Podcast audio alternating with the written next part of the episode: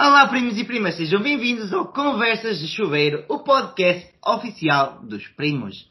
Connosco temos a presença habitual, Mary Poppins. Hello. Olá, primos. Tudo bem? Tudo bem. Cá estamos.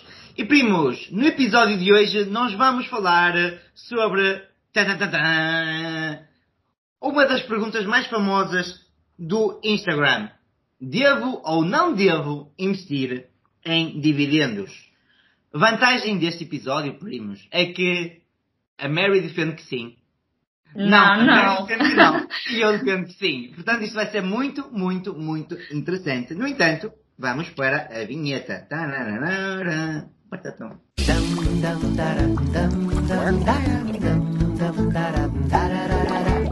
Banho é bom, banho é bom, banho é muito bom, só que agora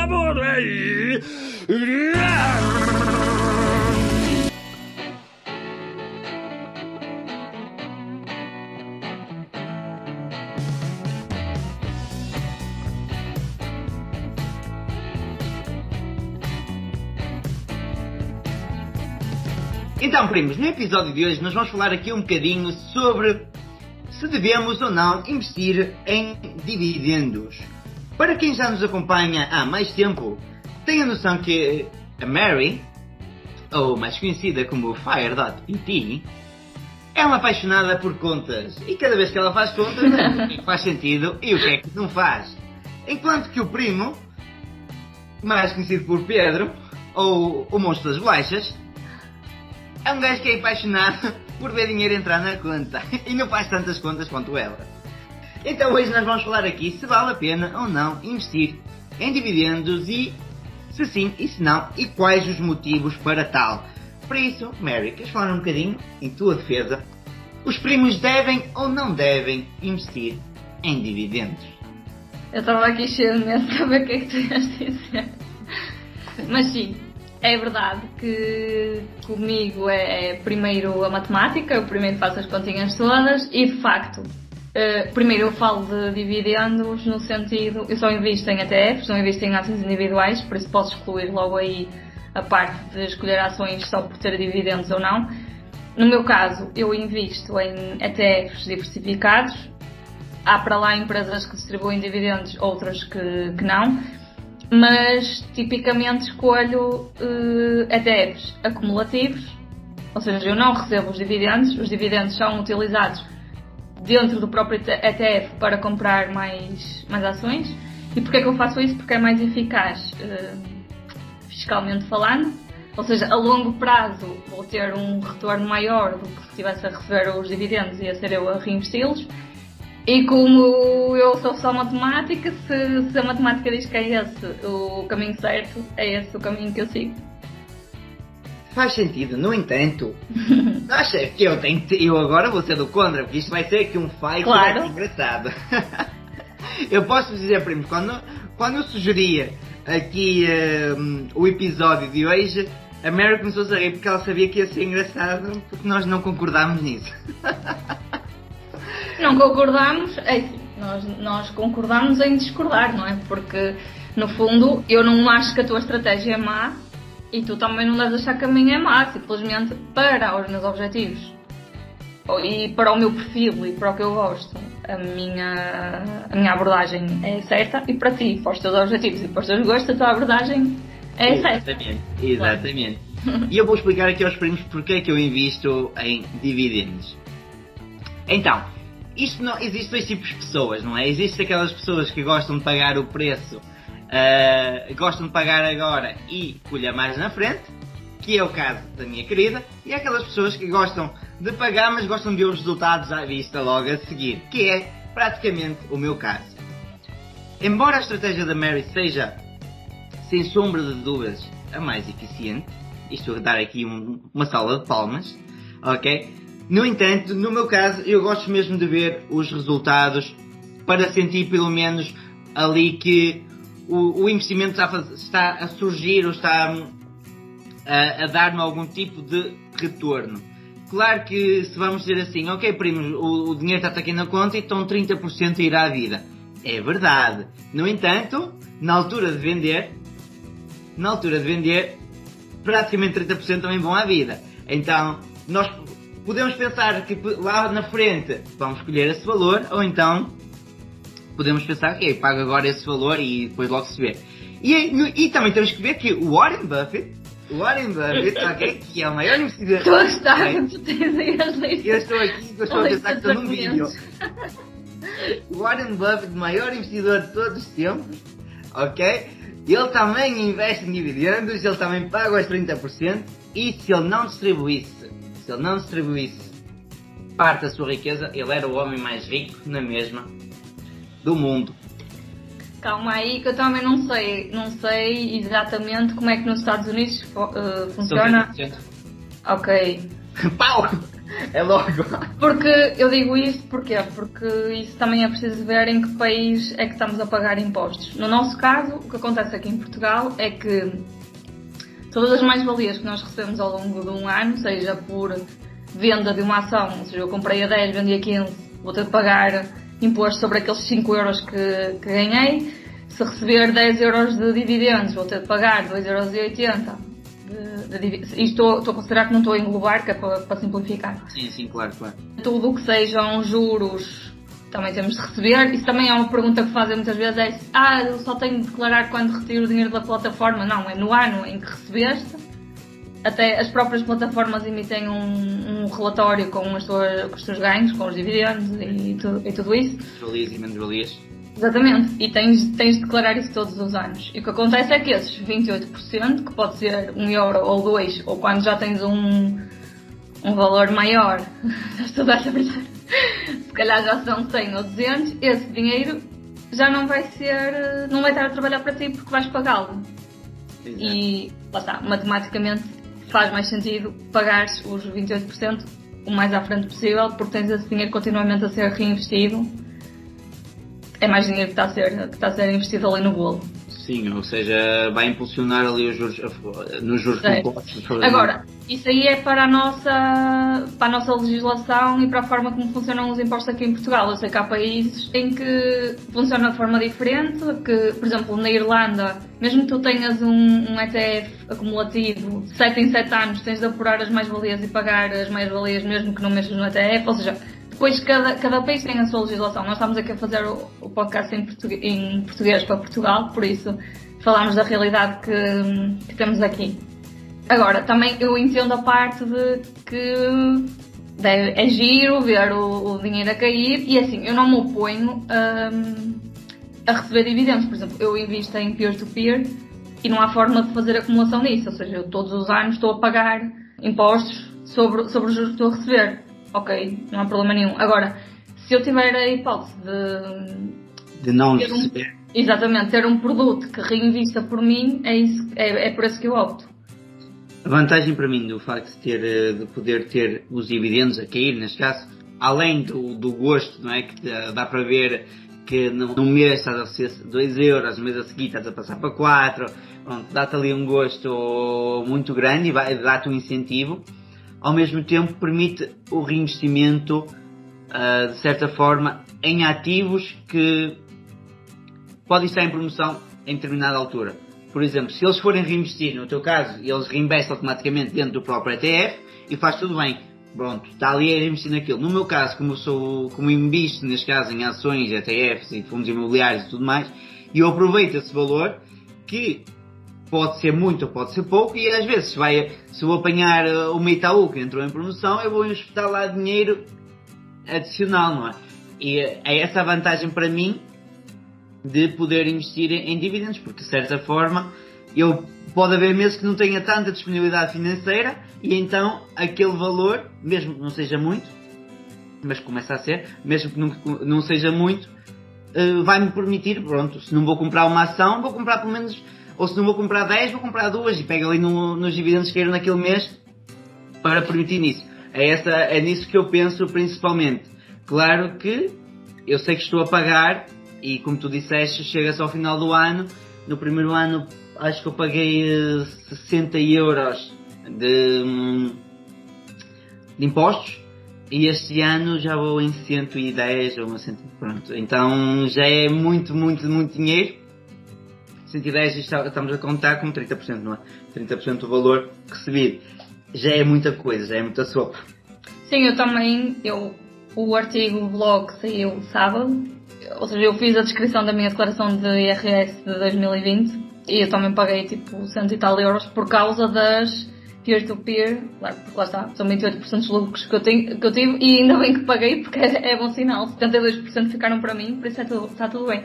Eu acho que é que, como a nossa, a nossa estratégia de investimento também faz com que para ti faça sentido os dividendos e para mim não faça, porque tu investindo em, em ações individuais, eu acho que também não faz sentido tu dizeres, ah, eu não vou investir na, na empresa X porque ela distribui dividendos. Tipo, enquanto que para mim, que invisto em ETFs, faz e, e que vou sempre investir em ETFs, ou seja, eu não faço o que tu fazes, que é este mês agora vou investir nesta, no mês seguinte vou, vou investir nesta, agora está aqui uma oportunidade. Não, é todos os meses a mesma coisa.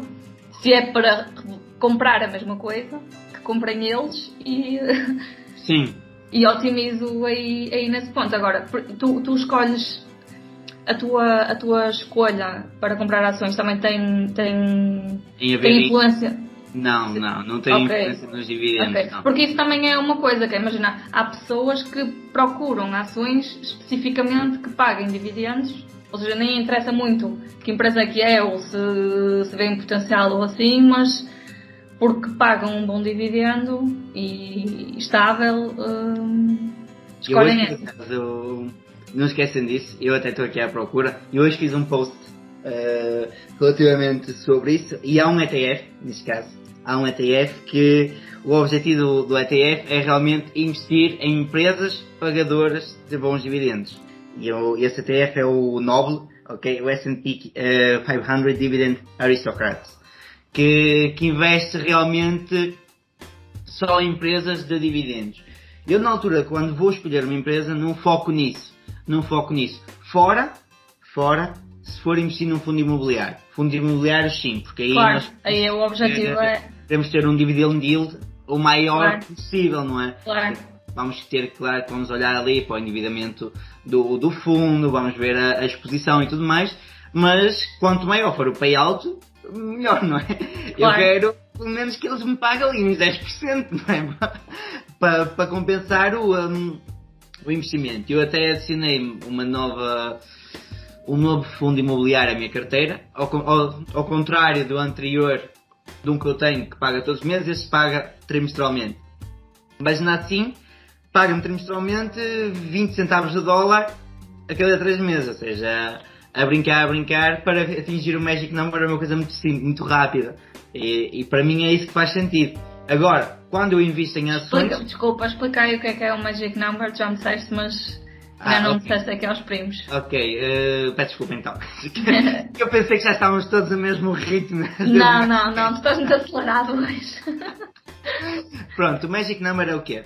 É quando o, um fundo imobiliário, isto também serve para ações, ok? Não serve para ações, não serve para ETFs acumulativos, nada disso, está bem? Serve apenas para empresas pagadoras de dividendos e, e, não, e fundos imobiliários, etc. Então, o Magic Number é quando o valor que nós recebemos de um fundo, imaginemos que um fundo imobiliário custa 10 euros, está bem? Ele custa 10 euros por cota. Uh, quando falamos em fundos imobiliários, nós falamos em cotas, não falamos em ações. Custa 10 euros por cota. Então, se ele custa 10 euros por cota, para eu atingir o, o Magic Number, esse fundo, em cotas, em dividendos, tem que me gerar o valor igual ou superior ao seu preço. Ou seja, se ele me custa 10 euros, eu tenho que ter as cotas suficientes para, no final do mês, se ele distribuir mensalmente, eu receber 10 euros na conta. Isso quer dizer que todos os meses, a partir desse momento, nós atingimos então o Magic Number, e isto, traduzindo para português, quer dizer que todos os meses nós vamos receber 10 euros, que vai nos permitir comprar mais uma cota sem termos que meter dinheiro. No mês a seguir já vamos ter mais uma cota adicional, já vamos poder comprar mais. E O efeito- já é um lar de idosos. Ex- Exato. E quando, damos, e quando damos por ela, claro que no início nós estamos. O, o segredo e a magia disto é que a partir do momento em que tu recebes, por exemplo, ele custa 10, tu recebes 10 euros, pronto, está, permite comprar um, uma unidade todos os meses, mas vai chegar uma altura vai te permitir comprar duas, e depois quatro, e depois seis, e depois oito. Então É isto E depois é o juro composto, é a bola de neve. Exatamente. Vai fazer o mesmo que o teu ETF, mas claro que de outro, noutro sentido e se calhar mais lento, mas ao mesmo tempo lá está, é um valor que está a ser contado. Agora, uma das coisas que é muito importante e é um dos erros que acontece é que o pessoal, na altura de calcular o Magic Number, ele esquece de tirar os impostos. Ou seja, eles vão dizer, ok, o fundo paga-me 10 cêntimos por unidade, mas temos que pensar que os 10 cêntimos temos que tirar 30%. Eu penso sempre, eu, ti- eu faço as contas para 30%. Sempre, que assim não há... Arredonda também, não é? Arredondou. Arredondou. Isso quer dizer que eu tenho que calcular o Magic Number como se me pagasse 7 cêntimos. Ok? Então, mas o pessoal muitas vezes vai fazer ao bruto e esqueceu-se. Vai fazer ao líquido e esqueceu-se eh, que é melhor fazer ao bruto, senão estamos a, a enganar aqui o cérebro. Mas faz sentido isso. Faz, faz todo sentido.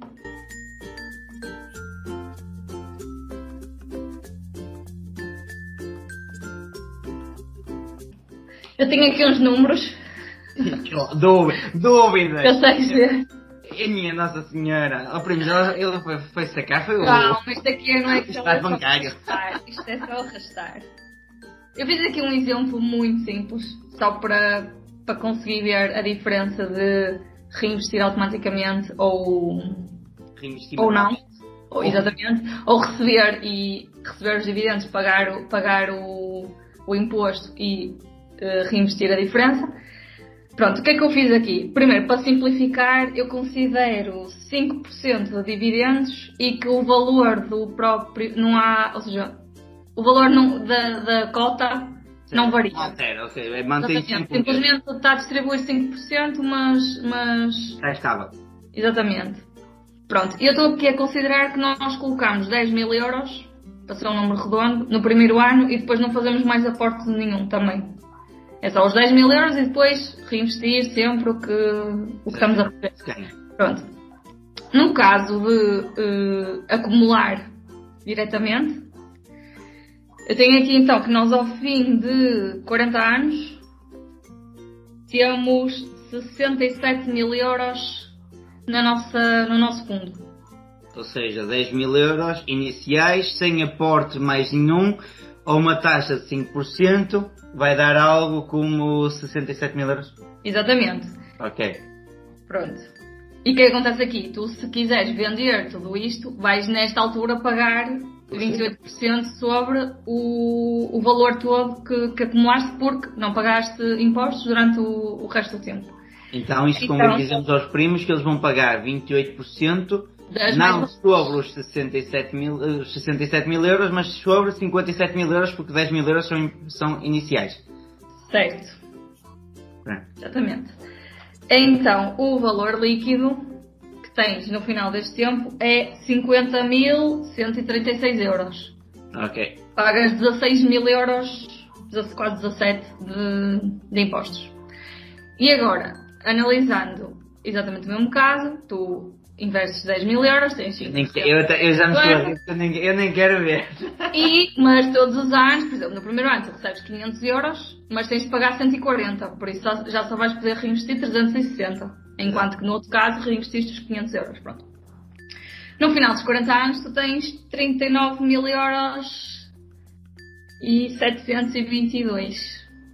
Ou seja, mesmo considerando que vais pagar aquelas mais-valias todas no final, tu tens mais 10 mil euros do que num caso do que no outro. Exatamente. Sim, lá está, são estratégias Agora é sim, é o que eu digo. Matematicamente é isto que, que é faz verdade. sentido. É o que é verdade. Agora, se receber dividendos te dá motivação para continuar a investir todos os meses, por favor, escolhe os Que não dividendos. seja por 10 mil euros. Exatamente. O que é que são 10 mil euros? O que é que Que são não 10 mil euros? 10 mil euros que eu vejo para buscá-los ao outro lado. Porque eu também fui, pronto, coloquei aqui um horizonte temporal, se eu fosse ver para 10 anos, se cá a diferença era só tipo 800 ou uma coisa assim. Sim, é- mas claro que se nós formos puxar isto tudo, tu puxaste Quanto para mais tempo, eu, eu puxei para 40 anos, porque quanto mais tempo, lá está, depois o juro composto começa a vai cada vez mais. Exatamente. Sim, eu lembro de ter feito uns cálculos também para, hum, para, para a live da semana, desta semana que eu tinha realizado E hum, não, teve, não teve a ver com os compostos e tudo mais, mas sei que quando eu apresentei aos primos que a diferença entre 10 anos e 50 anos dos investimentos, aquilo dava para cima de milhões, eh, eles ficaram tipo, what the fuck, o que é que se passa aqui? Nós podemos ser palavrões, não podemos? Já disseste na última. Eu vou pôr, eu vou pôr um pi. Já aprendeste? Não, não. Eu pus um pi. Agora podem ser na altura correta. Então, pronto, então para resumir aqui o nosso podcast, o que é que nós queremos dizer aos primos? Muito simples. Se a vossa estratégia for algo mais defensivo, se for algo mais com vista à rentabilidade futura, investam em ETFs acumulativos. Não, e assim, desculpa, deixa-me só interromper-te. Eu acho é que quando, quando sendo em ETFs, imagina, um ETF do. o, o que eu tenho do SP 500. Qualquer um, não importa. Eu sou Qualquer um. Eu sou Exato, é igual. O que aquilo paga de dividendos é uma coisa que também. Eu acho que aquilo cai na conta então não reparas. Porquê? Porque tu tens ali 500 empresas e algumas pagam, outras não pagam. Então ah, o dividend yield é super baixinho. Sim. Se estás, se estás a. Não sei. Não é pelos 2%, não é pelos 2% que eles pagam. Nem, nem chega, eu acho que nem chega a 2%. Lá está, ou é um, um ETF como tu referiste, que é mesmo focado em empresas que pagam dividendos, ou então se for assim um super generalizado, o que tu vais receber não é no caso nada. ficar rico com isso. Ou seja, vai-te obrigar a ter trabalho extra, no, não que seja muito, mas obriga-te ali a declarar uns 2 euros no, no IRS e a ter um trabalho extra quando com o acumulativo estava Ah. estava o problema resolvido. E eu tenho que falar aqui uma coisa, que há muitos primos que me perguntam relativamente a isso. Eu sou obrigado a declarar, mesmo que tenha recebido apenas 10 euros de dividendos no ano? De todos os portugueses que receberem 10 euros de dividendos, É muito valor. quanto dinheiro é que isso é? O que eu quero vos dizer é muito simples. Há primos que declaram, há primos que não declaram, está bem? Nós somos dos certinhos. Sim. Eu houve um ano que não declarei, está bem? Mas também foi uma coisa. Agora, e o estás a dizer isso com a tua cara. eu só tenho essa cara, tipo.